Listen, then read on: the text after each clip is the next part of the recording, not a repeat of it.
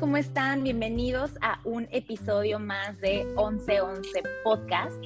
Hoy es un día especial porque hoy es 11 del mes 11 y estoy súper emocionada porque sin querer queriendo fue que pusimos eh, esta fecha para este podcast y pues no puede ser mejor porque esta invitada está llena de magia en su ser, es guapísima. Si la están viendo por YouTube, van a ver lo que les digo.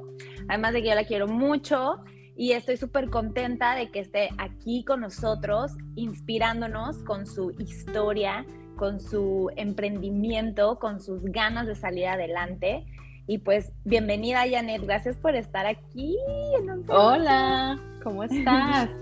Oye, qué emoción me da. Muchas gracias por tan bonita introducción. Lo mismo pienso de ti. Oye, desde el primer día que, que hice 11-11 dije, yo la la voy a tener invitada, pero dije, voy a esperar a que nos escuche un poquito más de gente para que valga la pena.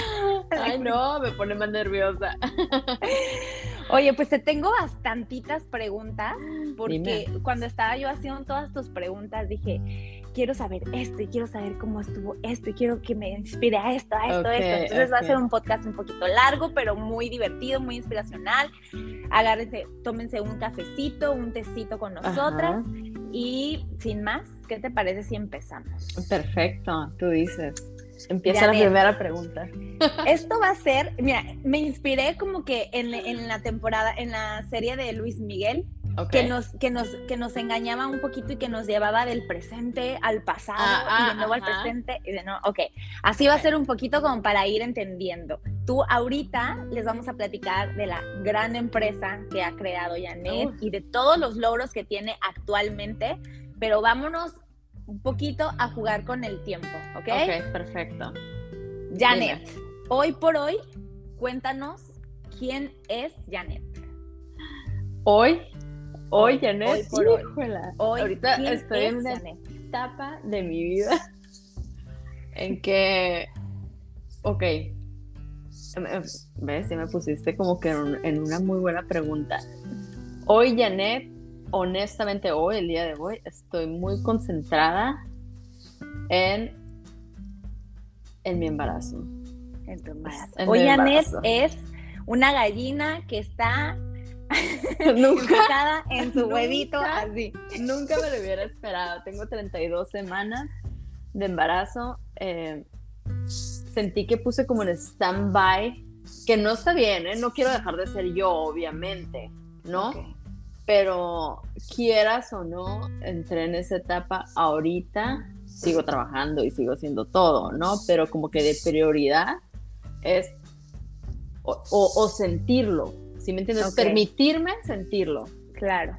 Porque muchas veces, eh, ¿cómo? ¿Cómo nomás voy a sentir el embarazo? O sea, no, yo soy trabajadora, yo hago ejercicio, yo esto. Entonces es una presión que, que, que sentimos. Una culpa, ¿no? Ah, una, ah, culpa. ¿Cómo me estoy permitiendo descansar? Sí, o sea, exactamente. Entonces me estoy permitiendo eso ahorita, disfrutar el embarazo ahorita, el día de Oye, hoy. mañana no sé. Yo creo que muchas de las mujeres que nos escuchan eh, pasaron por eso o están pasando por eso y es totalmente válido, ¿no? O sea, que vivamos cada etapa y que nos permitimos sentir cada etapa que estamos pasando. Oye, ya, nada más poquito, tu micrófono de repente choca con tu suéter. Se escucha todo perfecto, pero el micrófono de repente choca poquito y hace como interferencia. ¿Te lo pusiste ahí atrás? Sí, me lo voy a ah, poner choca con tu cabello. Sí. Ándale. Es que, ¿sabes qué? Bueno, hablando de los micrófonos, platíqueles que. Ah, es que no saben, llevamos 40 minutos intentando grabar. Porque Janet es nueva en esto de los podcasts, no pasa nada, no pasa nada, para eso estamos, pero. Ya ves, a ver, dime si está mejor. ahí te escuchamos perfecto. Perfecto, ok. Muchas gracias por cambiarlo. No, muchas gracias por decir. Ok, entonces sí, y la verdad que he aprendido, bueno, siempre las he admirado, pero como que he dicho, ¿cómo le hacen todas las mujeres? Bueno, admiro mucho a las mamás, pero las mamás que trabajan, digo, wow, o sea, es, es... Oye, y ahora con esta presión de que tienes que dar a luz y ya tienes que estar perfecta y ya tienes que estar trabajando Ah, y ya bueno. tienes que tener un cuerpazo y ya tienes, o sea, ser una super mamá. Eso es lo que presión. iba. O sea, eso es lo que iba, como que sientes toda esa presión de que cómo voy a permitir nomás estar embarazada si tengo que trabajar, si no sé qué, tengo que hacer ejercicio, no puedo engordar tanto, que la panza, o sea, todo. Ni una no. estría, Ah, ni sí, ponte todas las cremas. O sea, Ay, no, te ves preciosa. Ah, Bueno, entonces hoy por hoy Janet es mamá. Me encanta. embarazada, bueno, embarazada, todavía no soy Mujer mamá. embarazada. Eh, Mujer embarazada, exactamente. Oye, ¿cómo te recuerdas de niña? Uy, ok, de niña, volvamos a la infancia. La verdad, siempre fui. eh, hay dos etapas, ¿no? Dos etapas, estoy muy borrosa, no creas que recuerdo toda mi infancia. Yo igual, ¿eh? No recuerdo nada de mi infancia. Así, ajá, nada, más bien. No sé si lo bloqueé o no. Eh, viví una etapa de mi infancia, fue mi papá, bueno, él lo ha dicho públicamente y todo, mi papá es recuperado alcohólico. Entonces, es lo que te digo, o sea, tengo dos etapas de mi infancia en las que recuerdo esa etapa de mi papá y en la que ya se recuperó y fue un papá súper presente, súper mm, como familiar. Compensador. compensador. Mi mamá siempre estuvo muy presente. Entonces yo, yo, Janet, era, ¿cómo te puedo decir? Eh, siempre decía lo que yo quería. No me daba miedo decirles qué estaba pensando, qué quería y se me permitía en mi casa, ¿no? Con mis hermanos. Soy la única mujer de tres hermanos hombres y siempre ponía mi- mis límites y mis rayas y no me gusta esto y no lo voy a hacer. Y nadie me dé besos porque no quiero darle besos a nadie, a ni un tío. Y te lo Y- permitían tus papás. Y me lo permitían mis papás, mi mamá sobre todo, o sea, mi mamá fue muy, una mamá muy presente y que aparte nos dejaba ser nosotros. Y si yo me quería poner, eh, si no me quería peinar, no me peinaba. Si quería una fiesta con, ah, vestía de Gloria Trevi, siempre estuve vestida de Gloria Trevi con medias rotas, eh, botas, o sea, con el pelo así suelto, así me tenía que sacar mi pobre mamá y ella no, o sea, le encantaba y así andaba yo por la vida. Entonces, se me permitió mucho ser yo, Ser auténtica. ser auténtica, Me no me, juzgaron, ¿me entiendes? Y igual con mis hermanos, o sea, mi hermano andaba vestido de Luis Miguel a sus cinco años con traje y así. Eh, todo fue así como que cada quien tenía una personalidad y nos las reforzaba. Me encanta. Qué bonito. Entonces- qué entonces, bonito. Pero también me daba, o sea, ya ahorita de grande lo aprecio mucho. De chiquita muchas veces me daba pena muchas cosas, de que, ay, fui medio tímida también o seriecita, de que mi mamá súper súper extrovertida, mal hablada y así. Y yo, ay, no, ¿cómo vas a decir mal? O sea, yo decía, no, mi mamá, pe- perdónenla, ya sabes. Vestida de Gloria Trevi. Discúlpenla. Ajá, discúlpela, pero yo soy Gloria Trevi. pero acabo de hacer un berrinche. Yo soy Gloria Trevi, pero las groserías las dice ella. Ajá, ajá, exactamente. Me encanta, me encanta. Entonces, eh, estuve muy enojada también. Te digo, la etapa a lo mejor de que mi papá fue alcohólico, estuve muy enojada. O sea, recuerdo que era una niña medio enojada, así, o sea, no, no. Eh, cosa que, que, que, pues ahorita lo veo y, y- y me abrazo a, mi, a mi niña, ¿no? Y tengo la mejor relación con mis papás, ¿eh? Cero resentimiento, cero todo. Me encanta. Ok. Y la siguiente, supongo que ya medio nos la contestaste, pero. ¿cuál es el recuerdo más triste que tienes de tu infancia? Más Ay, difícil. Pues más o menos a lo mejor se ya se las contesté. Sí. Pero, ¿sabes qué? Trato de, no sé si es por lo que bloqueo, pero trato de no, de no verlo ni como triste ni como negativo. Fue una lección que nos tocó en familia vivir y que eso eh, no tiene nada de malo. Si no lo aceptas, yo creo que a lo mejor es cuando cuando se te queda así el, el, el, el resentimiento o el, o el rencor, ¿no? O sea, como siempre digo, es como cuando vas caminando y te encajas un clavo en el pie. Claro que te tienes que parar y decir, oye, me voy a sacar el clavo, porque si sigues caminando se te va a hacer el hoyo más grande y se te va a infectar. Entonces es, a ver, ¿qué está pasando? Sí, tengo un clavo en el pie, me lo voy a quitar, me lo voy a curar y sigo caminando. O sea, y entender que, que, nadie te puso ahí el clavo, o sea, que son cosas que pasan en la ah, vida. No culpar a nadie. O sea, a lo mejor no fui, o sea, no fui, no fue mi culpa o no, yo era una niña o lo que tú quieras, pero ya soy responsable de lo que hago a partir de eso, ¿me entiendes? Me encanta. O sea, las Porque además, dime, dime. No, no, o sea, que nada sirve estarme martirizando y, es que tuve una infancia, o sea, no. pero sabes qué, es lo más común, lo más común es que llegamos a los 20, llegamos a los 30 y, a veces a los 40 y seguimos cargando traumas, lo digo entre comillas, no, de nuestra infancia, y decir es que a mí mis papás esto y yo porque esto, y, y nos llevamos toda una vida haciéndonos las víctimas porque es mucho más fácil estar en ese papel del víctima que en el decir, güey, no hay bueno ni malo, mi papá no hizo esto para hacerme daño, claro, mi papá tenía también una enfermedad, tenía sus problemas, es un ser humano que hacía lo que podía, no fue algo contra mí, y entender que no hay bueno ni malo, simplemente son cosas que van pasando en tu vida y que tienes que salir adelante con eso, ¿no? Exactamente, o sea, créeme que él también estaba creciendo junto conmigo, o sea, y, y yo creo que lo importante es, como te digo, ok, puso un límite, o sea, se recuperó, en este caso, hablando específicamente de mi papá, se recuperó y dijo, uy, ¿cómo hago para recuperar todo el tiempo perdido? O sea, ¿qué hago? Entonces, era el que se levantaba, nos hacía desayuno, nos llevaba a la escuela, o sea, fue un es, es hasta la fecha un super papá con el que puedo platicar bien a gusto y yo creo que eso que vivió le dio herramientas como para poder eh, eh, aconsejarme más, aconsejarme, decirme, no juzgar, ¿me entiendes? Claro. eso, es lo que yo creo, ¿no? Me encanta. ya me contestaste una pregunta que está. ¿Otra? pero no importa. está perfecto. Oye, ahora dame un momento súper feliz, que, un momento súper feliz que recuerdes con muchísimo amor de tu infancia. De mi infancia, eh, tengo muchos momentos, la verdad. Eh, acuerdo mucho cuando nos íbamos a una playa, toda la familia de mi mamá. Eh, eh, o sea, que éramos libres, o sea, que íbamos a pescar, que íbamos a, porque era una playa como privada. Ajá. ¿Aquí en dónde estaba? En Sonora, ah, en Sonora, sí.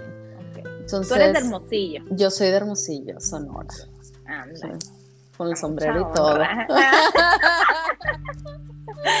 y se iban a la playa privada y ahí pescaban y estaban todo el día. Sí, y convivíamos. Y era como en verano era en Semana Santa, entonces el clima estaba perfecto, convivíamos con los adultos, jugábamos con ellos, no sé, baraja, juegos de mesa, o sea, tengo mis abuelos, mi abuelita jugando, tengo muy buenos recuerdos, muy familiares. Ay, qué padre. Muy familiares, ¿no? Eh, pero sí que me acuerdo que muy feliz. Yo creo que esos, o sea, esos momentos.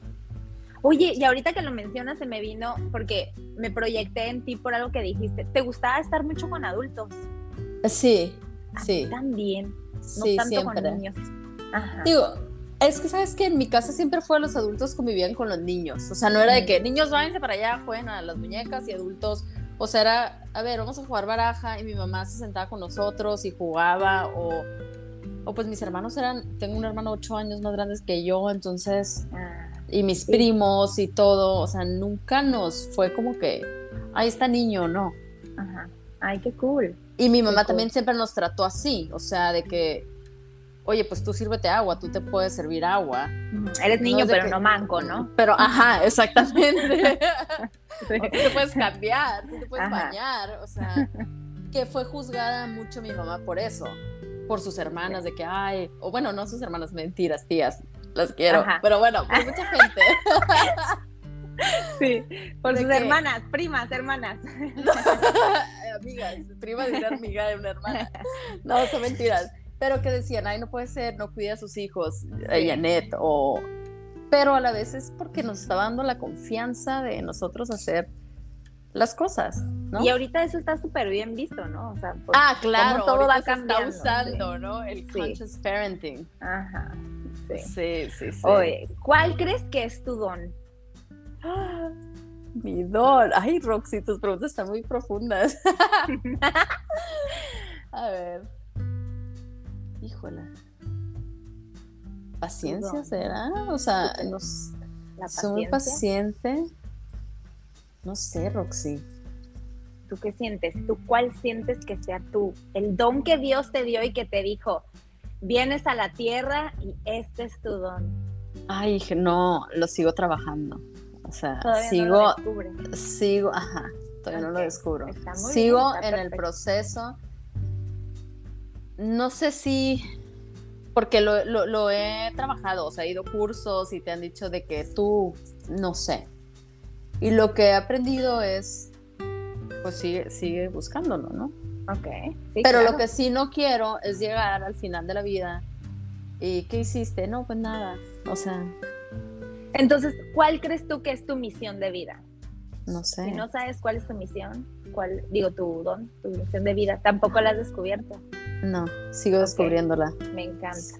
Sigo descubriéndola, porque también cada ciertos años o tiempo he cambiado de, vida. Entonces creo que sigo descubriéndola. Yo creo que, que, ajá, o sea, pasamos por muchísimas etapas y por muchas formas de ser y por muchos entendimientos y por muchos aprendizajes y todo, pero realmente creo que tu misión de vida es la misma, aunque vayas cambiando todas las etapas de tu vida, ¿no? Claro. Y qué padre que estás en ese proceso de descubrirlo y ahora que vas a ser mamá, capaz que se te abren, o sea, vas a entrar a otra etapa de tu vida y, otras experiencias y otros aprendizajes y capaz que dices, ya encontré cuál es mi meta en la vida. ¿Ser mamá? ¡Ser mamá! No, no, es broma. No, quién sabe.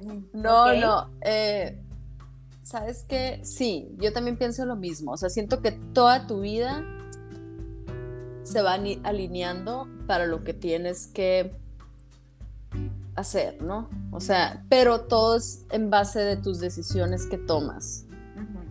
O sea, tu, tu, ¿cómo te puedo decir? O sea, la diferencia entre cumplir tus sueños o no es qué decisiones tomas aunque tengas unas condiciones de vida. ¿Cómo te puedo explicar? Como lo que estábamos diciendo ahorita, pues, ¿no? O sea, yo pude haber dicho, ay, no, tuve una infancia, o no sé. Digo, no, la verdad, tuve una muy bonita infancia, o sea, fueron etapas, pero bueno, ¿cómo te puedo explicar? O sea... Ah, creo, creo que te entiendo, o sea, no importan las circunstancias ni lo difícil que estés pasando, siempre vas a dirigirte hacia el camino al que estás como pues al que veniste aquí a, experimentar, a hacer, a desarrollar, como que esas, todas esas etapas, por más difíciles o felices o todo que sean, son las que te van llevando a ese fin, Exactamente. Pero lo tienes que ver así. Claro. Tienes que saber que todo es temporal también. Lo bueno y lo malo es temporal. Sí. ¿Ok? O sea, entonces, si pasaste por una tragedia o algo, tienes que aprender de esa tragedia, si no, ¿de qué sirve?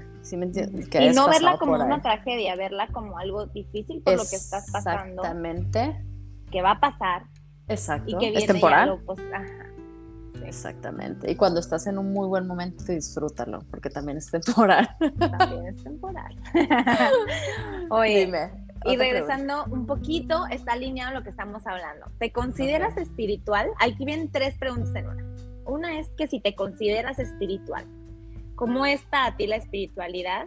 Y si ha sido lo mismo toda tu vida o ha ido cambiando. Ok. Para mí la espiritualidad es como eh, confiar, confiar en el, en el universo para mí, ¿no? En confiar en la vida, confiar en que todo está, lo vuelvo lo mismo, todo está alineado para que, para que estés bien, ¿no? Y, si te pasa la tragedia, es, bueno, no es tragedia, confiar, o sea, por qué pasó, analizarlo, agradecer todo. Y creo que sí, sí me considero espiritual. No siempre he sido espiritual. Obviamente crecí en una sociedad católica, que se me hace que es dif- no Más entrar en- religiosidad que espiritualidad. Exacto, no, no quiero entrar, ajá, no, no, no quiero entrar en tema de religión, pero ahorita soy como más mm, el universo. Ok, o El sea- universo es lo que te mueve. sí. Creer en el universo, en la energía. En la energía de las personas, en la energía del, del- del ambiente, eh, de todo. Ok, me encanta. ¿Y has estudiado algo de eso? No creas, No, no, tanto. no tanto, no tanto. No, no te has metido muy a fondo a la metafísica. No, no, no, no, no, no. No, Ahora vámonos al presente. Ya hablamos mucho del pasado. Luis Miguel, temporada 2. hoy por hoy eres una empresaria exitosa. eh, creaste una marca de unas tortillas eh, inspiradas de tu tierra, sonorenses, de harina, pero son unas tortillas saludables hechas de yuca, ¿no? Me, me- ¿Sí son de yuca? Eh, sí, de cazaba. Bueno, De es la misma. O sea, Sí.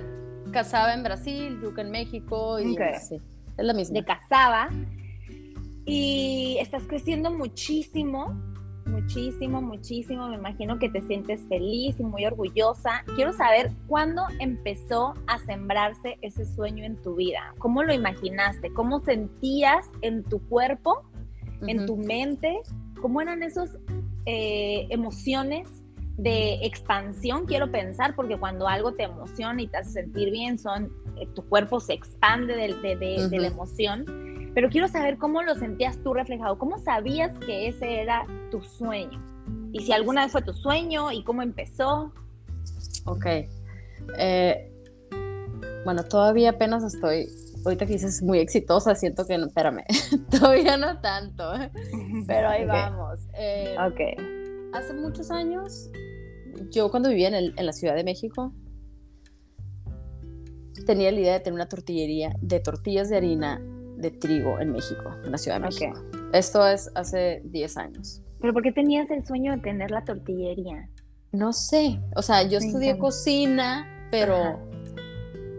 nada que ver, o sea, yo estaba trabajando ya en un restaurante sonorense de mi familia y lo que pasó es que siempre que iba a Hermosillo, todos en el DF me decían, traes tortillas de harina, están buenísimas las tortillas de harina. Entonces yo venía cargando con 10 kilos de tortilla de harina a la Ciudad de México, ¿no? Porque no hay tortillas buenas de harina fuera de... Ahí Sonora. salió tu lado sonorense. Ajá. Entonces, desde ahí traía esa idea. Yo hice pongo una tortillería en México, pero bueno, la solté. Dije, ay, no, o sea, me entretuve en otras cosas y luego me regresé a Hermosillo. Estuve trabajando en una repostería de una, una amiga muy querida que tengo. Y adiós tortillas, ¿no? Porque en la repostería hacíamos macaroons y cosas muy elegantes, ¿verdad? Más exóticas. más exóticas. Y luego juntas pusimos un taller culinario, que era otro de mis sueños que yo pensé que tenía. O sea, era como un taller, una, una escuela para dar clases de cocina. Entonces nos asociamos en ese proyecto y lo empezamos juntas, Ajá. pero Sí, no vi. funcionó. Pero Sí, no funcionó. Me metí a tu Instagram así uf, y hacían muchos, muchos postres saludables y gluten free. Sí, keto sí. y cosas así. Sí, ese era uno de mis sueños, que lo, que lo hicimos, pero no funcionó. O sea, eh, no sé si, ¿cómo te puedo decir? Que, bueno, me di cuenta que, porque después en el Inter, en ese momento, fue cuando fui a un seminario de Tony Robbins Y habla mucho sobre cuando haces las cosas por dinero o cuando haces las cosas porque es lo que realmente quieres. ¿Cuál es la diferencia? Pues cuando lo haces por dinero no te funciona, porque muchas veces, pues no, a lo mejor sí a corto plazo, pero al final de la vida estás como que insatisfecha. Sí, porque, no, porque no le pones la energía correcta, ¿no? Exacto, entonces a mí se me hacía muy fácil de que hay un taller de cocina, lo llenamos y súper bien y tengo que administrarlo tanto porque está la maestra, está la administradora, entonces yo puedo andar yendo y viniendo y viajando, pues no. Eh, total, pues no. Me fui a Tony Robbins y... Y entendiste. Y entendí que, que, que algo me faltaba que estaba insatisfecha, que algo me faltaba, a pesar de que te, que te digo, trabajaba en la repostería con mi amiga y pusimos juntas este taller. Y es lo máximo, o sea, tenía todo lo que, lo que,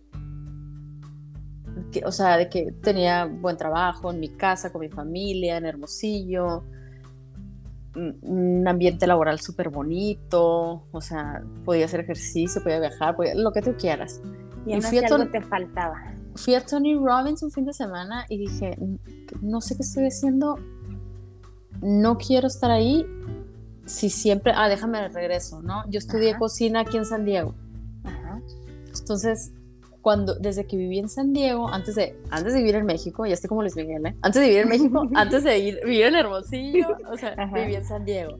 Entonces, cuando viví en San Diego, se me quedó la cosita de que, ay, está lo máximo esta ciudad, entonces está padrísima aquí quiero vivir siempre.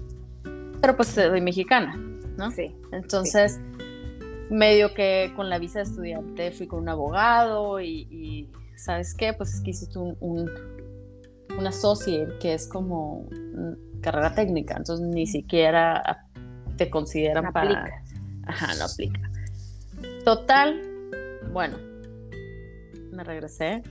El punto es que no pude y por eso me fui a México pero siempre me quedó la cosita de que quería regresar a San Diego. Fui a Tony Robbins. Ya regresó Tony Robbins. Ajá. Y dije, ¿qué estoy haciendo si yo quiero vivir en San Diego? O sea, ¿qué estoy haciendo? Entonces regresé a Hermosillo con la pena del mundo y con la cara así de que qué le voy a decir a, mi socia, a mi, a mi amiga, a mi todo, a mi familia, que, que me quiero vivir a San Diego, Ajá, que ya me voy que aquí dejo todo y que ya. Ajá, que aquí dejo todo, esto fue en, noviembre, que aquí dejo todo, que en enero me voy a San Diego. No sé qué voy a hacer, no sé cómo le voy a hacer, pero me voy a San Diego. Punto. Por mis ahorros, ¿no? O sea, sí, que los conviertes en dólares. Y 300 dólares. sí, exactamente. Eh, para esto, una amiga muy querida me ofreció, vente, sí, claro, vente a mi casa, aquí vemos qué hacemos, tú vente. Y yo, ok, le tomé la palabra. Em, y ya, llegué, me, ya me voy, oigan, empaco mis cosas en dos meses. Bueno, me fui a San, me vine a San Diego. Y aquí en San Diego, sin hacer nada, ahí sí empecé a leer mucho, empecé a meditar, empecé a, a dejar de ser yo es que San Diego tiene mucho esta energía. ¿Sabes cómo? Ajá. O sea, de que todas mis, ah, todas mis creencias, todos mis... Eso me di cuenta también en Tony Robbins, o sea, de que cómo tenía yo unas creencias que se contradecían a sí mismas, pues, ¿no? De que yo no me quiero casar hasta que sea exitosa, pero también pensaba que una mujer exitosa no merecía casarse. Exactamente. Entonces nunca iba a lograr ninguna de las dos. Porque Estás confundiendo al universo horrible. Exactamente. O sea, estaba de que, a ver, o te quieres casar, o sea, o quieres tener una familia, o quieres ser exitosa, o no. Entonces, como que estaba así el universo, como que, ¿qué está pasando? Entonces, cuando yo me vine a San Diego, en mi año sabático, em, estaba como que me empecé de que para empezar no importa nada, o sea, estaba tranquila, estaba feliz, aunque no tuviera lo que yo quería en ese momento, estaba feliz y agradecida. Porque esa es otra cosa, muchas veces esperamos a tener lo que quieres para ser feliz o agradecerlo. Entonces yo en ese momento estaba como que agradezco todo, o sea, agradezco que abro la llave y sale agua, agradezco que todo empecé a agradecer, ¿no? Y bueno, ahí probé unas tortillas, volviendo a las tortillas. Y dijiste, ¿qué es esto? ¿Qué es este insulto? Ajá. ¿Por qué comen esto? O sea, ¿por? Pero bueno, y, y aparte veía los ingredientes y decía, no, pues están más largas que mi lista de Santo Claus, ¿ya sabes? Sí. O sea, no manches, uno de sí. Cuando yo estaba acostumbrada que en Sonora es ah, eh, Manteca, harina y agua.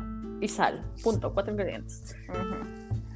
Entonces, mi primera idea fue, bueno, voy a empezar a hacer tortillas de harina de trigo y me fui a Sonora a aprender a hacer tortillas, porque aunque soy una sonorense de corazón y de, y de 100%, yo no sabía hacer tortillas. Sí. Las comías, pero no las hacías. Exactamente. Y las llevabas. Y las Y las llevabas a llevaba. Ajá, las traficaba.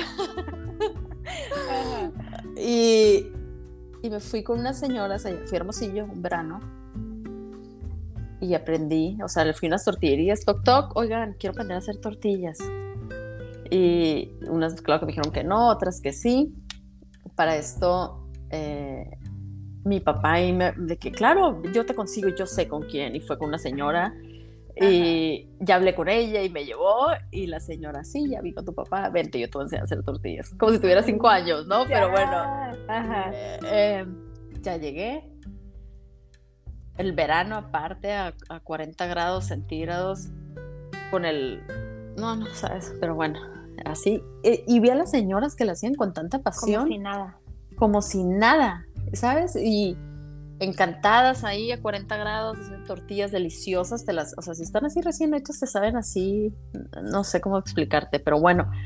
Y sabes que me pudo mucho también, que les pregunté, o sea, ¿y sus hijas? No, yo no le quiero enseñar a mis hijas a hacer tortillas, porque pues no te pagan bien y estás, pues como que no, ¿no? Entonces dije, ay, qué feo que se está perdiendo eso. Entonces como que quise dignificar la tortilla, o sea, darle el valor que realmente tiene, porque todo el mundo come tortillas. Claro, todo. Todo el mundo, o sea, todo, seas quien sea y todo. Pero bueno, después, con influenciada aquí con la vida californiana, quise hacerlas sin gluten, sin granos, en lugar de manteca, aceite de coco y lo más parecidas posibles. Entonces ahí estuve haciendo tortillas.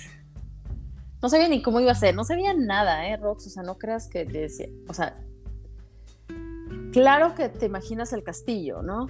O Sí. sea, dices, ay, no, bueno, una tortillería, pongo la máquina, sí, estás hablando de un millón de dólares, ¿no? Sí, pero a ver, espérate, seguimos allá atrásito un poquito.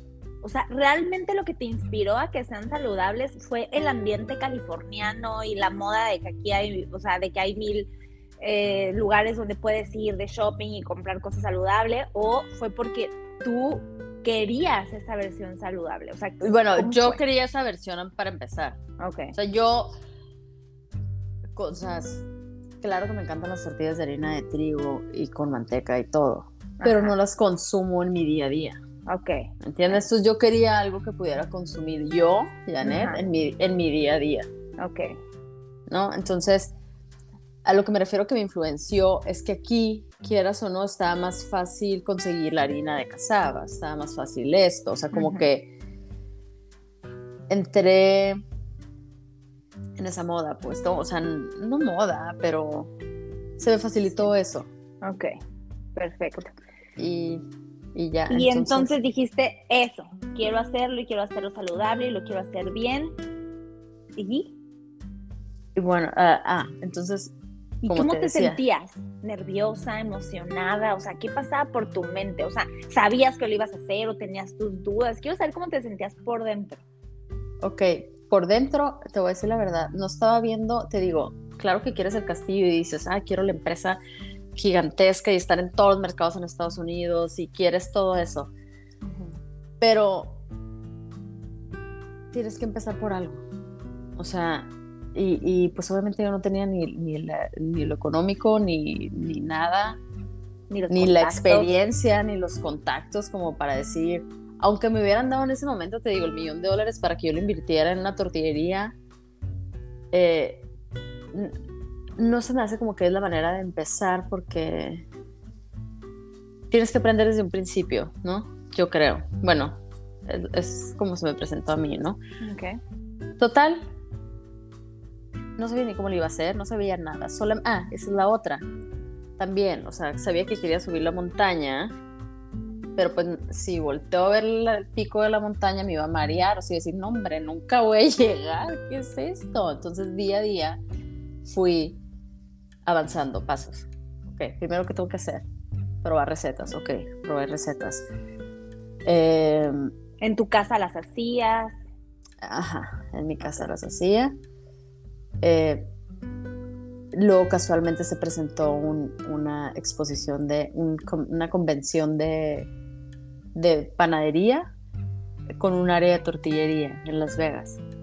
No, Entonces, o sea, ¿cómo hiciste todo? O sea, ni de todo. Aparte, es cada tres años. O sea, es cada tres años la de la, la de la tortillería, creo, algo así. Y me tocó justo cuando yo estaba trabajando la receta, ¿no? Entonces. Y te fuiste a Las Vegas con tu prototipo de tortilla. ni siquiera todavía ni tenía la receta. O sea, tenía la idea. Tenía la idea, pero dije, voy a ir. Fue Alfredo conmigo. Ajá. ¿Ya estaban casados? Sí. Ya, sí. Sí, ya estábamos casados. Eh, y Alfredo me dijo, yo me uno contigo, o sea, yo te acompaño, vamos. Él, él averiguó, de hecho, me dijo, oye, fíjate que hay esto, vámonos. Yo, pues sí, vámonos el fin de semana. Ok, fuimos. Ajá entramos a un lugar así que gigantesco, de todo, o sea, hasta todo lo que te puedes imaginar, entre empaque, entre harinas, en aceites, en máquinas, todo. Y empresas gigantescas, y nosotros de que tenemos la idea de... Me encanta, sí, sí, sí, yo quiero o sea, llegamos con el proveedor. llegamos con el proveedor de la harina y de que, oye, es que, eh, sí, ¿y de cuántos volúmenes, cuántas pallets estás hablando? O sea, ¿cuánto quieres que te mande yo? No, puedes mandar un kilo para probar tu harina? y sabes que sí, o sea, ah, ok, claro, que sí. O sea, no creas que sentí, como me dijo una vez mi suegro, porque fuimos a ver una máquina, eh, después de eso fuimos a ver una máquina como de millones de dólares. Y yo hablando con los dueños de que, ah, ok, por ejemplo, y luego, o sea, me dice pero yo hasta yo te creí que le ibas a comprar. Ajá. o sea, nunca me he sentido como que no lo voy a. O sea, sé claro. pues no, pero pues tienes que En tu mente tú ya, ajá, wow, eso me encanta. pero es que ahí está el mindset. Ajá. O sea, lo quieres y en tu mente ya está hecho.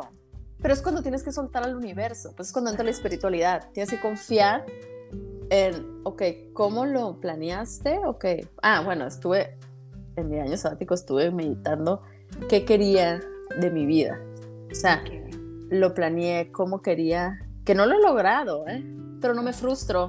Sí, sabes que llegará. Estoy, en el camino, ¿me entiendes? Y dentro de esas meditaciones ya estaba la tortillería. No, había un negocio. Ah, ok. Un negocio, pero no sabía qué. Relacionado con comida, sí. Eh, hasta la fecha te puedo decir, ¿eh? A lo mejor y la tortillería también es un, un escalón te va a llevar otra a tu... cosa. Ajá, ¿sí me entiendes? Sí, claro. El chiste es empezar a hacer algo. Pero que no te dé miedo empezar desde cero o empezar chiquita, porque es lo que te digo, todo el mundo queremos empezar con el castillo. Pero pues todos los días tienes que poner un bloque para ir formando tu castillo. Que no te dé miedo y que no te dé flojera, porque es tan importante salir de tu zona de confort. Es eso, es que sabes que también somos mucho de que, no, pues como yo si no tengo dinero, o sea, no tengo los recursos, no tengo, no estoy en la situación, no soy gringa, no soy esto, o sea, ¿cómo lo voy a poder hacer?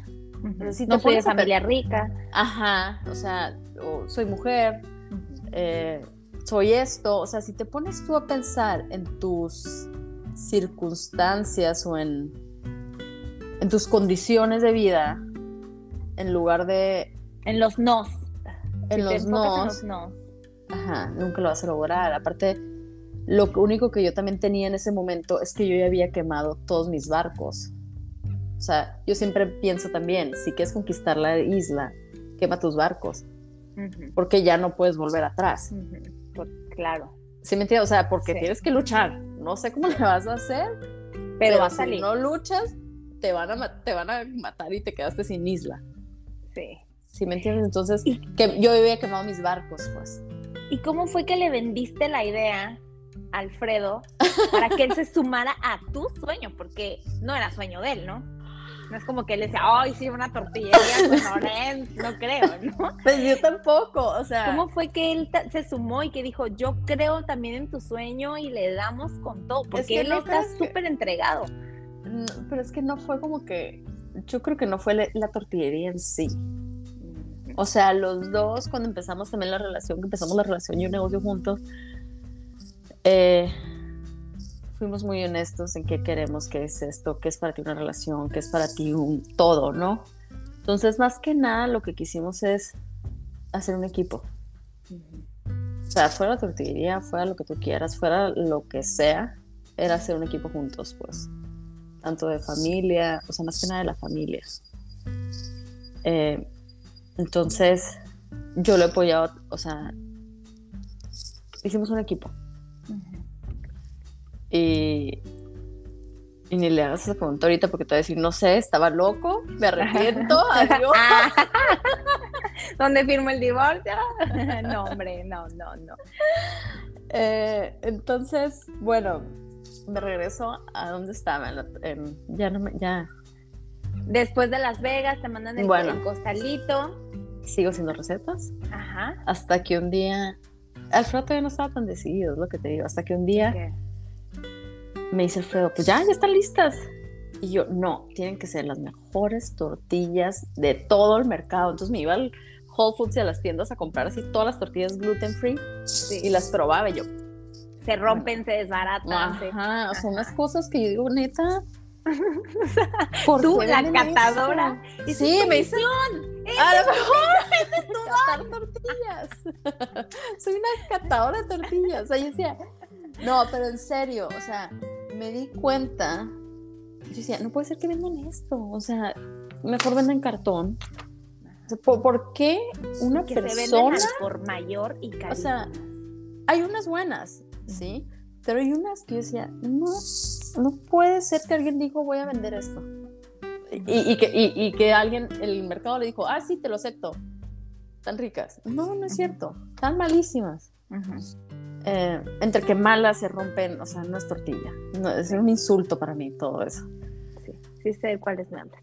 Entonces, entonces, total, debes de ser experta tú también y te debe de pasar mucho tú que te cuidas y que comes así saludable y gluten free, todo eso que dices, no, o sea, está bien que vas a sacrificar sabor y textura, tú sabes. Pero, no, es cierto. No es para tanto, pues mejor, mejor no. Sí. Pero eso, ese era mi punto también. Yo decía, no tienes que sacrificar textura ni sabor. No te vas a ver igual, pero no te tienes que saber mal ni sentir que te estás comiendo un mazapán. Sí, o sea, ajá, exactamente. O sea, tampoco se trata de un, de pasarla mal, pues, ¿no? Total. Esa es la otra cosa, soy muy intensa. O sea, me enfoqué y me enfoqué y creo mucho en enfocarte y sacrifiqué mucho, sacrifiqué amistades, sacrifiqué tiempo con familia, sacrifiqué todo por, por lograr una tortilla que me gustara. O sea, se, se muy pruebas recuerdas que hiciste? No, pues estuve desde mayo hasta noviembre. Y diario, tas, tas, tas, tas. Más aceite, más harina, más esto, más aceite. Otro tipo de harina. Este aceite, otra harina. Ajá, exacto. Hasta que ya me dijo feo, ya, o sea, están buenas. Y yo, no, es que le falta, bueno, y luego mi prueba era que las metí al congelador y quería que salieran como salían descongeladas, ¿no? Sí. Y... Es el problema del perfeccionista. Sí, sí. Que nunca es suficiente. Pero esa es la otra cosa. Lo perfecto te hace que no empieces algo bueno. Ajá. ¿Me entiendes? O sea, claro que no vas a empezar perfecto, pero si tienes algo bueno, empiézalo. Y poco a poco, después volteas atrás y dices, no, bueno, o sea, ¿cómo empecé con eso? Ajá, pero pues el chiste es empezarlo. si yo hubiera esperado que la tortilla, el empaque, las condiciones, el dinero, todo estuviera estado perfecto, nunca hubiera empezado. y, y total, empezamos. O sea, empezamos, me fui a un curso de Farmers Market, empecé en los Farmers Markets. Y sí, y ahí estaba parada todos los días, llegaba en la noche a hacer tortillas, al día siguiente madrugaba, iba al farmers market a dar pruebas de tortillas, a explicar de qué eran, por qué, cómo, cuándo. Hasta llegaba gente y me decía, no, hombre, carísimas, mejor me como unas tortillas de harina en Tijuana. Y yo, pues vete a Tijuana a comprar unas tortillas. Sí. Y engorda. cansada. Y engorda. ¿Eres celíaco? Pero no, la verdad es que tuvo muy buena aceptación. Tuvo muy buena aceptación. Fue como un focus group y, empezamos. Y, te digo, la cosa nos fue obligando a una u otra cosa. Pasó lo de la pandemia, se cerraron los farmers markets. Entonces, ¿qué haces? Pues tienes que, tienes que migrar a algo más. Tienes que encontrar una nueva solución. no puedes decir, o sea, ajá, o sea, no puedo decir, ay, pues mis condiciones es que ya no tengo dónde vender. No, o sea, toca puertas. A ver, oye, tengo este producto, ¿qué onda? Oye, pero a lo que voy es que nos enfocamos en eso. O sea, si vamos a hacer un tipo de tortilla, tiene que ser la mejor y de la mejor manera. Y a lo mejor no vas a amar el proceso, pero disfrútalo y aprende. Porque esa es otra cosa también. O sea, que tú dices, es que tienes que amar lo que haces. Sí, pero muchos, muchos procesos durante lo que haces o lo que quieres lograr, pues no lo vas a amar. Claro que está cansado de llegar a hacer tortillas después de haber estado en el farmer's market, ¿sabes cómo? Sí. Y no es que no ames hacer las tortillas, o sea, amas hacer las tortillas, te encanta, simplemente que estás cansada y es una friega y, o sea, y tienes que hacer un buen y es manual y quieres dormir, y, o sea, entiendo perfecto lo que dices, o sea. Ajá, y, tienes unas cenas con tus amigos o no sé qué, y pues no vas, entre que no puedes, ni modo, o sea, ¿qué, qué es? Dale prioridad a tus cosas. Y también eso, o sea, si quieres ser exitoso, o sea, el balance para mí es muy difícil. O sea, para mí, Janet, el balance es como que sí, sí quiero tener mi vida social, si quiero esto, si quiero lo otro, o sea, todo junto, pues nunca vas a ser exitoso en algo. Nunca te vas a enfocar en algo. Entonces te vas muy de 0 a 100. Ajá, o sea, por ejemplo, si me quiero, no sé, eso, o sea, yo decía, me enfoqué 100% en el negocio. 100%, o sea, sacrifiqué ejercicio, que me encantaba hacer ejercicio, estar así, que todo lo sacrifiqué, porque llegaba muy cansada, o sea, pero sí. necesito hacer ejercicio como para poder no estar tan cansada, ¿sí me entiendes? O sea, sí entiendo todo eso, pero dije, bueno, ni modo, a lo mejor ahorita no voy a estar en mi mejor etapa de mi vida de ejercicio, pero bueno, necesito sacar esto adelante y que tuvo que cambiar en tu mindset o, siempre ha sido así o tuvo que cambiar algo en tu mindset además de tu estilo de vida y amistades y todo que, en ti tuvo que cambiar quizá la forma de trabajo la forma de hacer equipo con tu esposo o sea que tuvo que cambiar en tu mindset para que eso funcionara eh, yo creo que mucho cambió lo del agradecimiento okay en qué te enfocas, ¿no? O sea, y agradecer. A lo mejor no estaba en las condiciones perfectas o a lo mejor no estaba en el mercado que yo quería estar, pero bueno, agradezco que tengo este trabajo, este negocio mío, que yo estoy emprendiendo porque yo quiero, ¿me entiendes? Y que va para ese camino, ¿no? Y que va para ese camino. Es ahí también cuando entra en confiar. ¿No? O sea, y si se me puso una traba en el camino es porque, bueno, por ahí no era búscate por otro. ¿no? No, es de que, ay, ya se me puso una traba en el camino, pues no, ya, no es. También, también somos muy dramáticos de que es que el destino no lo quería. No, o sea, estoy de acuerdo que no te vas a aferrar a las cosas, porque también eso, yo siento que si te aferras a algo, es, es como cuando se te olvida un nombre. Dices, ay, ¿cómo se llama? ¿Cómo se llama? Si estás así, que, ay, ¿cómo se llama? Ay, ay, no te me acuerdo nunca te vas a acordar, pero de repente estás sacando la ropa de la secadora y si te viene el nombre. ¡Ay, se llamaba Lalo! Se llamaba Lalo, pues. o sea, es, tienes que dejar fluir. Ajá, tienes que dejar fluir. Y lo mismo me está pasando ahorita con el embarazo. O sea, claro que hay mil información de cómo el parto y cómo este, cómo lo que tú quieras. Pero dije, bueno, la naturaleza es bien sabia, mi cuerpo es bien sabio. O sea, va a ser lo que tengan que ser va a fluir como tenga que fluir. No soy ni la primera ni la última mujer que va a tener hijos.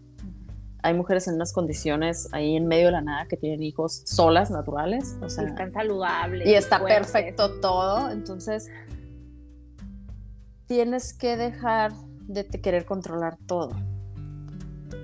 Es, bueno, eso, es lo que a mí me funcionó, mi mindset que a mí me cambió, pues. Me encanta. Hablando de mindset, pues, ¿no? Y enfocarte en lo, en lo que tienes, no en lo que no tienes. ¿No? Porque si, o sea, tengo esto, ok, ¿cómo lo voy a hacer para lograr a lo que quiero? En lugar de, es que no tengo esa super máquina, exacto, Exacto. O sea, no tengo la máquina ahorita, no tengo empleados. Pero tengo un aplanador de harina. y mis manos. y mis manos me quedé sin muñecas. pero tengo un rodillo. Ajá. O sea. el primer año y medio así fue, ¿eh? yo me la sabía. Toda, cada una de las tortillas, bueno, año y medio es lo que llevamos ahorita, el primer año. Ajá. Cada una de las tortillas pasaron por mis benditas manos. Ay, fui muy afortunada en probar de esas tortillas de tus manitas. Todavía siguen, pero ya no, ya no es lo mismo. Y eso también me, le di mucha importancia a mis clientes. O sea, yo les contesto a todos los clientes, estoy aprendiendo, o sea, quiero mejorar y, y cada, o sea, yo no digo, yo ahorita no digo, ay, ya, ya la hice. No, no, o sea, me falta y, todos los días es un aprendizaje y todos los días es echarle ganas y hay días que te levantas y dices, puta, no, pues claro, no quisiera, no, quisiera irme a esquiar, pues sí, ¿entiendes? Pero estoy embarazada. Pero estoy embarazada, entonces no puedo. Oye, pero a ver, no te me, no te me adelantes. Llegó la cuarentena, entonces ya no había farmers market, ya nada, y entonces dijiste, pues ahora voy a entrar a los mercados. Alfredo dijo, ¿sabes qué? Voy a hacer una página de internet. Y yo, ok. Eh, se puso una página de internet. Y yo, ¿y a quién le vamos a vender por internet? A todos Estados Unidos, ¿sabes? Ok. ¿Y cómo me vas a saber de nosotros? Pues empezaron a entrar pedidos. O sea, empezaron a entrar pedidos. Y luego me contactó un mercado en Los Ángeles que meses antes una clienta me había dicho, este mercado en Los Ángeles tienes que estar. Se llama Erewhon y, y, tienes que estar aquí. Y yo, ok, ¿cómo se llama el nombre? Ok, lo apunté. Y siempre lo ponía en la lista de los mercados cuando hacíamos así nuestras juntas de que, a ver, ¿cuáles vamos a atacar? Siempre lo ponía, pero hasta el final. Ok.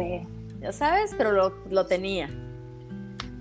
Como estaba en Los Ángeles, decían, bueno, primero nos concentramos en San Diego y ahí vas poco a poco. De, de repente, eh, Dos meses después me llegó un correo de este mercado de que, oye, queremos que tengas todas tus tortillas en, nuestras, en todos nuestros mercados. Y yo, órale. Ajá, este eh, mercado era para mí, o sea. Exacto, o sea, se va a hacer, punto. O sea, se va a hacer. y, y, yo, ok, perfecto. Duró como un mes y medio el proceso y todo bien lento. Eh, pero yo pues dije, ya si me contactaron y ya si me habían dicho, ya se va a hacer. Punto. Lo suelto. Y Creo, se hizo. Confío. Ajá, confío. Y sí se hizo. Y empezamos así poco a poco. Y luego fuimos a, a unos restaurantes y dejamos muestras y oye, quiero que, que vendían la competencia aquí en San Diego, vendían la competencia más barato que nosotros, y llego yo con unas tortillas y digo, oye, pero es que esto, ¿sabes qué? Ok, sí nos cambiamos contigo. Wow. Y yo, ok, perfecto. Pero, y yo iba a entregarlas personalmente, Alfredo también, o sea, hemos aprendido mucho de todo el proceso. No hemos hecho, esa es la otra también, o sea, muchas veces te dicen que por el librito te vayas, de que haz las cosas de esta manera. No todo el mundo le funciona igual, o no todo el mundo no teníamos ni librito nosotros, entonces era de que como Dios nos dio a entender, hacíamos todo, tocábamos puerta. Y mucha gente nos decía, ay, qué raro, mándanos un correo, ¿sabes? No, aquí personalmente. Aquí estoy. Pero tú crees que eso fue lo que los ha llevado a, crecer tan rápido, el que ustedes han estado ahí mañana, tarde y noche en cada uno de los procesos desde hacerla, venderla, distribuirla, enseñarla, promocionarla? O sea, ¿crees que ha sido parte del, del éxito de tu negocio? y yo siento que vamos bien lento. No manches, o año y medio y han crecido muchísimo. O se me ha hecho eterno, yo creo, como ha sido todo así. eh, yo creo que sí, yo creo que sí, es parte de, bueno, de confiar, uno, y de soltar y de dedicarle todo tu enfoque y tiempo y energía, de hacer una cosa. Quiero saber para ti qué es el éxito, porque, porque te lo pregunto y como que, como que no siento que, que todavía te lo crees o que todavía no lo sientes como que ya lo está. Entonces quiero, quiero entender cuál es tu definición del Ok. éxito.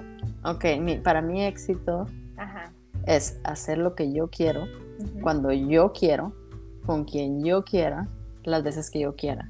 Ah, libertinaje. Eh, sí. libertinaje. no hacer nada. No. Por ejemplo, irme, si me quiero ir al museo ver a mis papás, o si me quiero ir de viaje con el Alfredo, irme mañana. Ah, vamos a esquiar, vamos a esquiar. Eh, eso Entonces para no hubieras mí. tenido hijas, mijo. no, ya estaba en mi destino tener esta hija, porque fue muy fácil. Pero bueno, Sí. Eh, para mí, eso es éxito. No es tanto lo económico, no es tanto el. el- el- es tener tiempo. Ok. ¿Sí me entiendes? Todavía no lo tienes como tú Entonces, ahorita no tengo el tiempo que yo quisiera. O sea, ahorita yo no lo puedo decir, oye, vámonos el fin de semana. No, tengo pendientes que hacer. Ok. Eso para mí es el éxito, el tener tiempo de hacer. Lo que tú quieras cuando quieras. Ajá, Ok. ok, eso es. Y muchos de ustedes dicen, bueno, no cuesta nada. Te puedes ir a la playa a caminar, no te cuesta nada. No, sí te cuesta. El tiempo de tú estar en la playa haciendo nada, te cuesta. ¿Entiendes? Porque en lugar de estar produciendo, estás haciendo nada.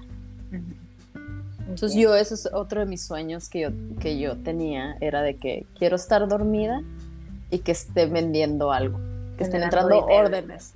¿Sabes? Sí. No tanto que dependa de mi, de mi presencia física.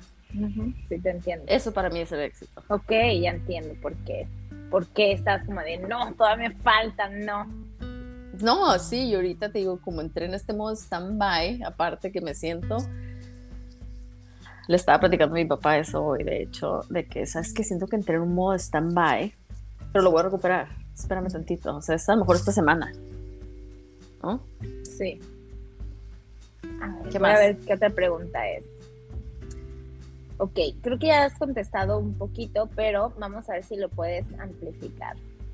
La otra vez que estábamos platicando, me dijiste que alguien te preguntó, oye, Janet, ¿cómo le haces para que todo en tu vida se dé tan fácilmente y para que si pones el ojo, ahí cae la bala, o sea, quiero esto y se hace y quiero estar embarazada y pum, te embarazas después de nunca haberte cuidado con tu esposo y de que quiero eh, vivir en San Diego y pum, ya vives en San Diego y, o sea, te preguntaron, ¿cómo le haces? Y tú dijiste, pues no sé, ¿no? Le contestaste, pues no sé. Entonces él colgó como diciendo, ah, che vieja, ¿no? sí. Entonces, quiero, quiero saber, o sea, quiero que tal vez, si tú quieres, cierres los ojos, te tomes un segundo, ah, un segundo de tu tiempo y, y digas como de corazón, ¿tú qué crees que es lo que ha sido o te ha ayudado a conseguir o a que se dé en tu vida lo que, lo que tú quieres, lo que donde pones el ojo, esto lo quiero y pum, que se haga. ¿Qué crees que sea? El, el... Sí creo mucho en manifestar, o sea, creo mucho en, en imaginarte qué es lo que quieres y, y visualizarlo, la visualización. ¿Tienes La algún visual- mantra? No, fíjate que no. Ok, A lo mejor mi año sabático que ahí estaba más aplicada en todo eso, sí. ok. Mm, pero en la, en la, en la visualización y, y soltarlo. Vuelvo a lo mismo. Ok. O sea, ok, me visualizo así, así, así. Lo siento, porque una cosa es visualizarte, pero otra cosa es sentirlo. Sí. Muchas veces sí te estás imaginando algo, pero en el fondo de tu corazón dices, nunca va a pasar. O sea, entonces no sirve de nada, estás perdiendo el tiempo, mejor levántate. Como lo que decías al principio, le estás contradiciendo al universo y lo estás haciendo que se confunda. Exacto, entonces lo tienes que sentir e imaginar como si ya estuvieras ahí, como si ya lo hubieras logrado, o sea, y agradecerlo y soltarlo. ¿Y tenías algún vision board? No, solo tu mente. tengo mi libreta. tengo mi libreta, escribía. Eh, sí, sí. Y he confiado mucho, o sea, suelto mucho. O sea, por ejemplo, te, digo, te voy a decir un ejemplo cuando estaba estudiando que mis, mis roommates iban a ir a Nueva York y yo, puta, qué padre, me hubiera encantado, pero pues no tengo ahorita, no lo voy a a mi papá Pili y no ir a Nueva York, ya sabes. Y ya, bueno, que les vaya muy bien, se divierten. Uf, así. Bueno, de repente me hablan de la escuela y de que, oye, Janet, te queremos mandar a Nueva York. Eh, y yo, ¿en serio? ¿Cómo cuándo? Eh, de tal fecha a tal fecha, o sea, mis amigas iban del 10 al 15 y la escuela me quería mandar del 5 al 10. Y yo, pero me puedo quedar, me puedes poner el vuelo de avión de que para regresar el 15. Ajá. Sí, cuando tú quieras, nomás. Eh, tú pagas lo extra. Tú pagas lo extra. Y yo, madre. O sea, entonces desde ahí empecé a aprender, o desde la infancia, ¿eh? Desde la infancia empecé a aprender. Desde la infancia? Sí, desde la infancia empecé a aprender que es que soltar y confiar. Y si es para ti, va a ser para ti. ¿Me entiendes? Si yo me hubiera aferrado que quiero ir a Nueva York le hubiera a mis papás, oye, hubiera vendido un riñón para poder ir o lo que tú quieras. Nunca te dan nada, nunca te dan el berrinche. O sea, sí, pues, o sea, creo que no, no sé. me ha pasado mucho de ese tipo de situaciones de que digo, uff, me encantaría, pero pues no, o esto, y, lo suelto y ya. Como el mercado este, pues que te digo, uff, eh, sí. de que, ok, está padre ese mercado algún día, ok, algún día. Así como voy a vivir en San Diego algún día, sí, algún día. Ya saben, entonces, hay que visualizar mucho y sentirlo. Pero agradecerlo, no esperar a que te llegue para estar feliz, esa es la otra decirlo, hecho está. y seguir siendo feliz. Y seguir siendo feliz. En el momento que tengan que llegar, ¿no? Ajá, exactamente. Y, no, digo, también, tampoco es de que las cosas son mágicas. No, también te pones tú en las situaciones o en las circunstancias, pues, ¿no? O sea, nunca vas a, nunca te vas a sacar la lotería si no compras el boleto, pues tampoco se puede eso. O como en tu caso, que decías, quiero vivir en San Diego, quiero vivir en San Diego, si te quedabas quizá en Hermosillo esperando que pasara, nunca iba a pasar. Entonces, ¿qué ¿cómo, ¿cómo a las circunstancias? 300 dólares de ahorro y te veniste y te pusiste en el camino, ¿no? Claro, exactamente. O sea, tienes que hacer algo al respecto. O sea, o sea, no iba a llegar un ángel de la guardia y llevarme a San Diego a vivir. Ajá. ¿Sí me entiendes? Entonces, es eso también. ¿Te contesté tu pregunta? Sí, pero me quedé pensando, eh, le estaba viendo porque ya van muchas que, que me has contestado, entonces dije, esta ya la contestó, esta ya la contestó, entonces las estaba haciendo como que ya, ya, ya. Y esta medio la contestaste, pero a ver, vamos a ver.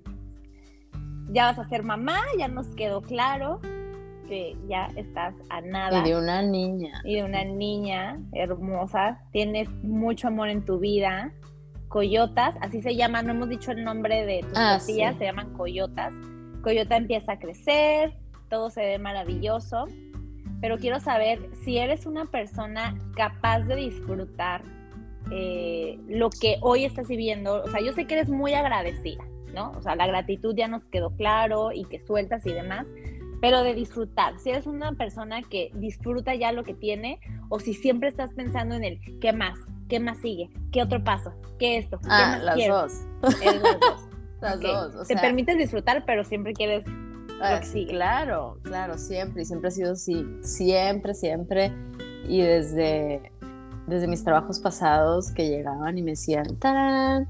Y yo, ah, sí está muy bonito, pero se puede mejor. Entonces, ¡Ah! de hecho, las que trabajaban conmigo me decían, es que no, o sea, siempre se puede mejor contigo. Y yo, pues es que sí se puede mejor. O sea, ¿qué te puedo decir? Pero tampoco se trata de estar amargada en el proceso, pues. Sí. O sea, permítete disfrutar. Eso es lo que te decía. O sea, yo empecé con las tortillas de una manera que yo sabía que se podía mejor, pero no, no, no me iba a amargar en el proceso ni iba a no disfrutar el proceso. Y por ejemplo, ahorita las pruebas y ya te encantan o crees que se puede mejor? Siempre estamos trabajando en algo mejor. Eh, estoy trabajando en, en mejorar, siempre. Es, que es un secreto que tengo ahí de algo que va a pasar, de algo que va a pasar. Sí. siempre mejor, siempre mejor. O sea, mi meta ahorita, por ejemplo, es que el empaque sea eh, biodegradable o compostable. Sé que se puede mejor. O sea, no, no me voy a frustrar ni traumar ahorita porque no lo tengo, pero estoy, estamos en el camino a tenerlo. Okay. Por ejemplo, eso es lo que voy. O sea, sé cuáles son los puntos que quiero llegar y ahí y estamos trabajando en ello. O sea, no te sientas en tus laureles de que ya y ya descanses, como ya estoy aquí, me encanta, me fascina, pero lo puedo mejorar, ¿no? Ajá, claro, o sea, es lo, es lo que te digo, o sea, ahorita a lo mejor y por eso cuando me dices súper exitosa, ya lo que tú quieres, no, espérate, o sea, estoy en un camino de muchas cosas que queremos lograr como empresa, eh, que, que lo estamos disfrutando, no nos vamos a traumar, pero sabemos que tenemos que llegar a ese punto. Sí, y de ese punto sigue otro, ¿no? El éxito es muy relativo, ¿no? Para muchos te van a, van a decir que exitosa y pueden ver y decir que exitosa tal persona, pero si una persona en su definición de éxito no se siente que ha llegado a esa parte del éxito, pues entonces no tiene sentido, ¿no? O sea, claro. Cada quien tiene una definición del éxito y es totalmente eh, de respetarse que si tú todavía no llegas a tu definición del éxito, pues date, date. Ajá, exactamente. Ajá, exactamente. Y siento que de eso se trata también la vida, ¿no? De probar y ver. Y si no te funcionó, pues que sigue. Y así. O sea, yo siento que en mi vida he tenido muchas, muchas reencarnaciones. ¿no? O sea, como que aquí, en esta vida, he vivido muchas etapas, como te digo, viví en, en Monterrey, luego en México, luego así en las que he aprendido mucho y en las que yo en ese momento pensaba que estaba haciendo exitosa. o mi sueño o algo, ¿sí me entiendes? sí. Entonces pero, pero también yo sabía que había algo dentro de mí que decía, no, mm, mm, mm, falta más. Aquí no se acaba mi historia, ¿ya sabes? Ay. sí, me encanta.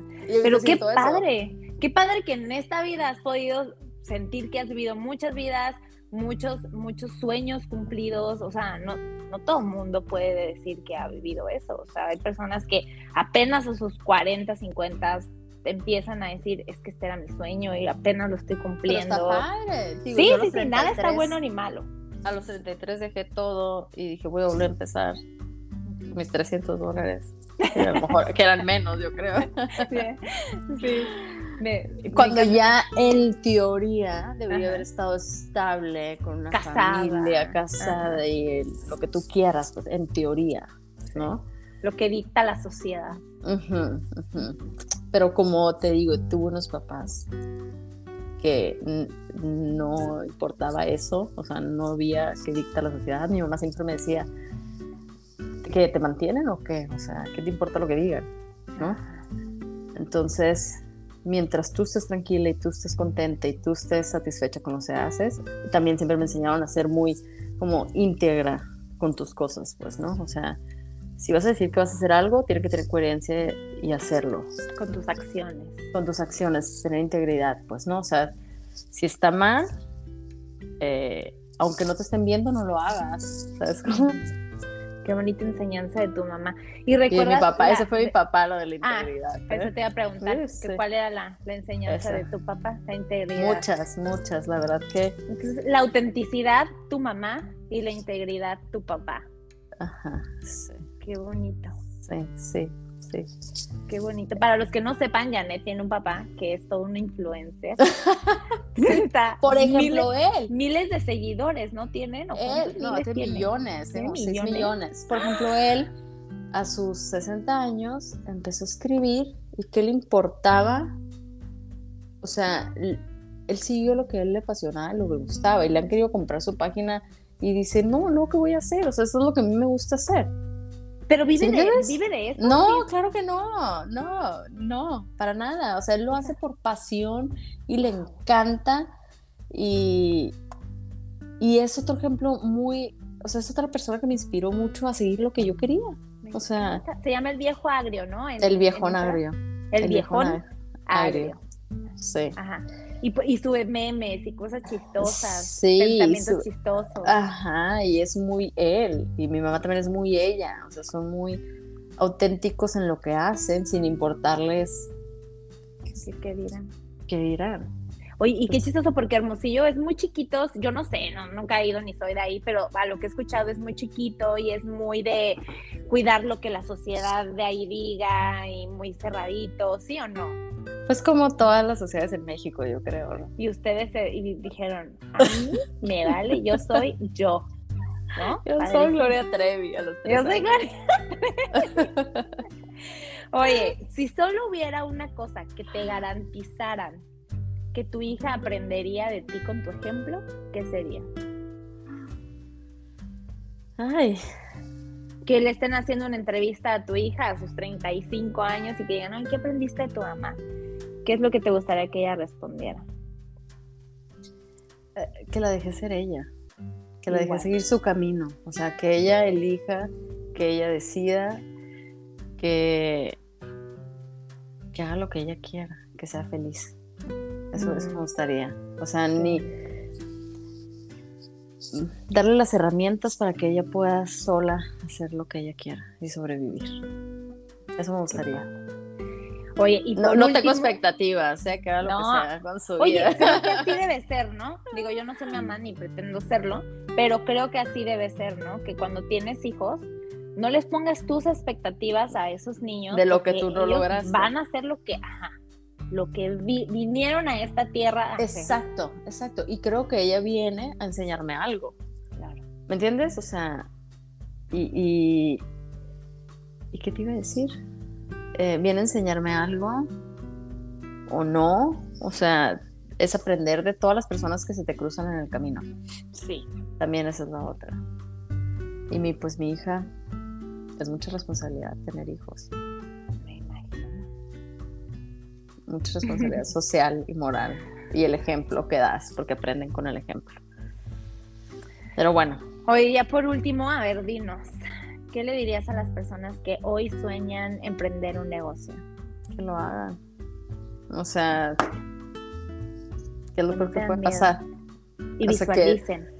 ¿Qué es lo peor que puede pasar? O sea, que en tus miedos encuentras eh, que quemes tus barcos, pues, ¿no? O sea, que en tus miedos o en tus crisis encuentras muchas cosas bien padres.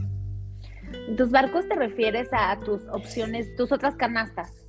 O sea, saques todos los huevitos que tengas de las otras canastas, los cargos, los pongas en una y digas, voy por todo, por primera es que mira, vez, ¿no? Me arriesgo. Es, como, o sea, yo me refiero, tú llegas a una isla y traes tus barcos, ¿no? Pero tú llegas dispuesta a conquistar la isla, pero sabes que te puedes regresar al barco y irte a tu otra isla. O sea, de donde venías. Ya. ¿no? Entonces, si tú quemas tu barco, no tienes opción más que luchar. Esperar a que te rescaten. Ajá, eh, ponerte a llorar y esperar a que te... No, no tienes opción más que... ¿Sabes cómo lo voy a hacer? O sea, ponerte creativa. Ponerte creativa, tener hambre, o sea, y, a ver cómo lo vas a hacer. Entonces, muchas veces... Eh, digo, entiendo muchas situaciones y muchas circunstancias en las que no se puede, pues, ¿no? Pero si yo, por ejemplo, no hubiera soltado mi trabajo en Hermosillo o, lo que tú quieras, nunca hubiera emprendido algo, pues. Porque ni te da tiempo, ni te da energía, ni te da nada, estás en tu zona de confort. Entonces, eso es lo que, eso, eso me refiero con quemar tus barcos, pues, o sea, hazlo, que es lo peor que puede pasar, eso te va a llevar a algo más, vas a aprender, a lo mejor eso es un escalón para otra cosa, pero es cada quien, ¿no? ¿Cómo te imaginas en los próximos cinco años? ¿Quieres estar igual como estás ahorita o quieres algo diferente? Claro. Yo siempre he dicho que tu, tu, la vida que ahorita llevas es el resultado de del cúmulo de decisiones que has tomado en el pasado. Entonces, si tú quieres verte diferente, empieza a tomar decisiones diferentes. ¿no? claro, y no te puedes arrepentir tampoco de las decisiones que tomaste, porque en su momento era lo que más querías. Entonces tampoco puedes lamentarte que, ay, es que si hubiera tomado otra decisión, ahorita estuviera más flaca. Pues sí, pues si hubieras tomado, o sea, mejor empieza desde ahorita a no comerte el pastel. Claro, exacto. Oye, Janet, pues muchísimas gracias por la entrevista. Me encantó, se me fue súper rápido. Ya llevamos como hora y media. No manches, tengo que ir a trabajar. tengo que ir a hacer tortillas. Tengo que ir a... Oye, sí, tengo que ir. nada más dinos tus redes o las redes de Coyotas, lo que tú nos quieras compartir para que ven contigo y con tus tortillas y agradecerte la plática. No, muchas gracias a ti. Muchas, me pusiste así como unas, unas situaciones en las que todavía tengo que aprender y, y trabajar eh, gracias a todos los que nos están escuchando y síganos en It Coyotas. It de comer. De comer. E-A-T. E Coyotas. Coyotas. Me encanta. Y pues bueno, muchísimas gracias, Janet. Muchas gracias a todos los que nos escucharon. Gracias, Roxy. Si tienen la posibilidad de comprar las coyotas, ahorita solamente se venden en Estados Unidos, ¿no? Sí. Ok, ahorita solamente se venden en Estados Unidos. Si tienen la oportunidad de probarlas, se las recomiendo muchísimo. Están deliciosas, son saludables, gluten free, libres de culpa y hechas con mucho amor y con unas manos preciosas. Les van a encantar. Gracias. Mm, te quiero mucho, Muchas gracias por la entrevista. Un besote. Bye, amigos. A mí me encuentran como Rox Viesca y nos vemos en el próximo episodio.